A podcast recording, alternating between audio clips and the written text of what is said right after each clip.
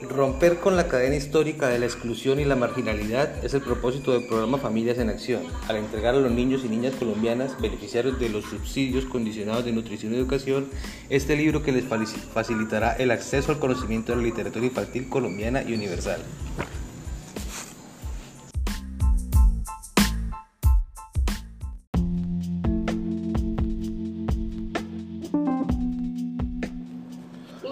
Los cuentos en Colombia corren muchos ríos, algunos son negros y otros son blancos.